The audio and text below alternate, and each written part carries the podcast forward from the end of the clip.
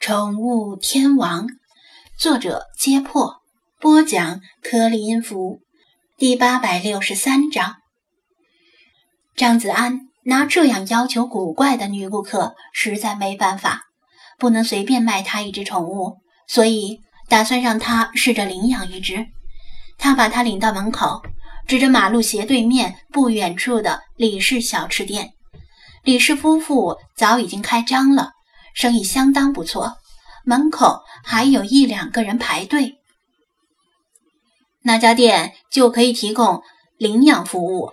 店里的猫呢，都是被前主人遗弃的，健康方面没有问题，疫苗齐全。如果不是特意追求品种猫，从那里领养也是个不错的选择。张子安向他介绍道：“如果想领养狗也可以，我可以给你介绍一个地方。”听到领养宠物，他并没有表现出排斥的样子，欣然点头道：“原来还能这样，去了就能领养一只猫吗？”那倒是不行，要填一份表格，而且每天来店里报道，做义工，照顾店里的猫一个月，这样呢才算通过考验，可以领到你喜欢的猫。你知道，这是为了杜绝并不是诚心领养的人。啊，这样啊。他面露犹豫，似乎觉得有些麻烦，但又不太好意思拒绝，为难的轻搔脸颊。从年纪上判断，他很大的概率不是学生了。对于社会人士来说，做了整天的工作，累得臭死，还要继续一个月去做义工照顾猫，确实是一个很难做到的考验，而且。社会人士的经济往往并不紧张，更趋向于花钱买猫。清晨，街道上到处弥漫着早点的香味儿。中华路虽然不是以小吃一条街而闻名，但天南海北传统现代的小吃也有不少。一到早上，无论是早餐店还是路边摊，全都如雨后春笋般开张营业。豆腐脑、茶叶蛋、小笼包、酥油饼、八宝饭、灌汤包、蒸饺，各种各样的香味儿混合在一起，闻着就令人食指大动。张子安的肚子有些饿了，估摸着菲娜很快就要闹着吃早饭，打算等打发那位姑娘就去买早餐。汪。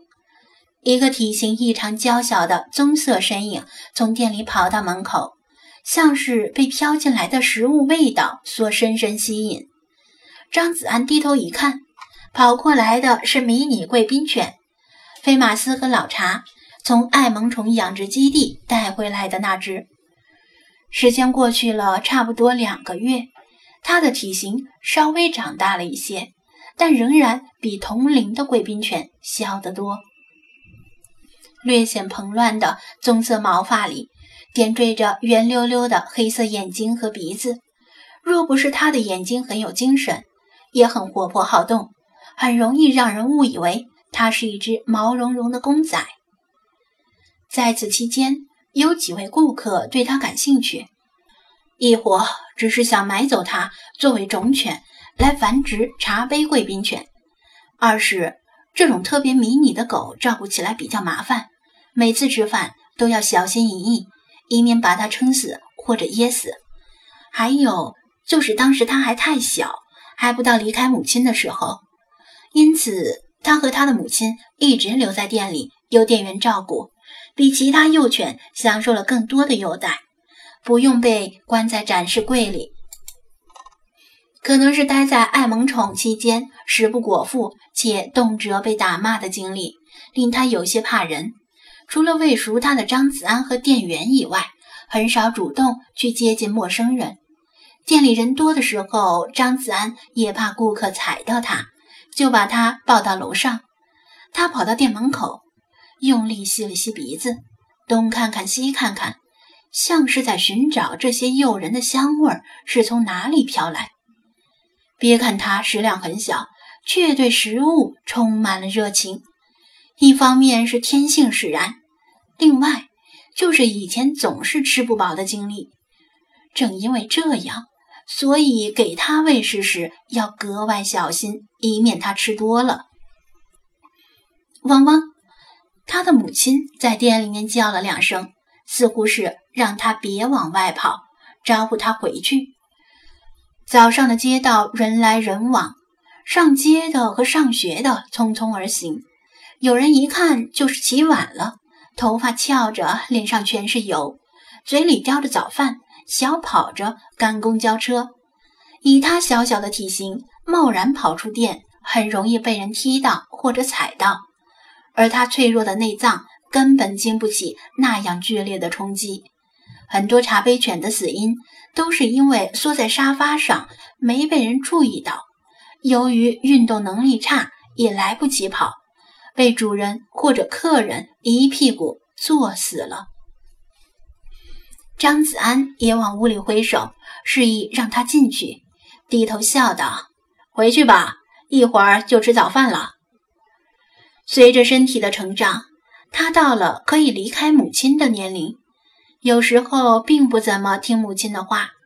他仰头看了看他，认出他是自己的衣食父母，掉头往回跑，四条小短腿紧倒腾，却没跑出几步。他跑着跑着，突然停下来，疑惑地回头望了望，却不是望向张子安，而是盯着那位姑娘。他仍在看着斜对面的小吃店，呆呆出神，犹豫要领养宠物还是干脆花钱买宠物。有时又想到自己的事儿，不由得心乱如麻。张子安这事儿。正待向他进一步阐述领养代替购买的好处以及必要性，没注意迷你贵宾犬的举动，以为他已经跑回店里了。汪汪汪！连续的尖声吠叫划破了清晨的宁静，声音来源正是迷你贵宾犬。刚才他和他母亲虽然叫了两声，但声音并不大，此时他是全力吠叫。